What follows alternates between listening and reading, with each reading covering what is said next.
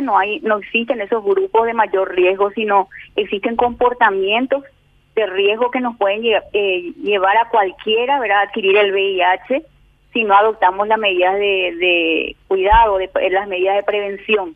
Eh, el número nos dice, por ejemplo, de enero a octubre de este año, 955 personas nuevas adquirieron el VIH, o sea, fueron diagnosticadas con el VIH.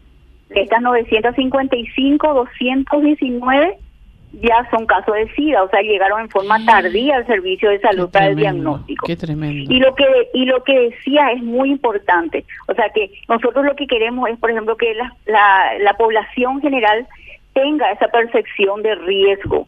Mejoró mucho eso, ¿verdad? Pero todavía falta entre las personas a las cuales estamos llegando eh, a través de, la, de las consejerías ante para la realización de las pruebas, todavía encontramos personas que no se no se perciben en riesgo, por más que estén con conductas eh, o con comportamientos que le puedan llevar a adquirir el VIH.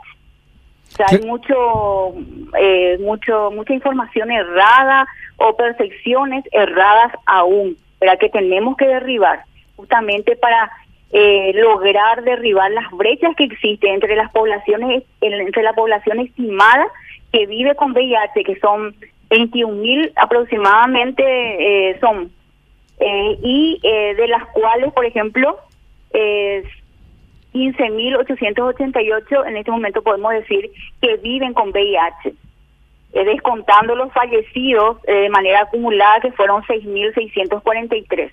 Sea, 15.888 versus 21.000, hay una brecha de personas que tienen que hacerse, la, o sea, que tienen el VIH y no lo saben.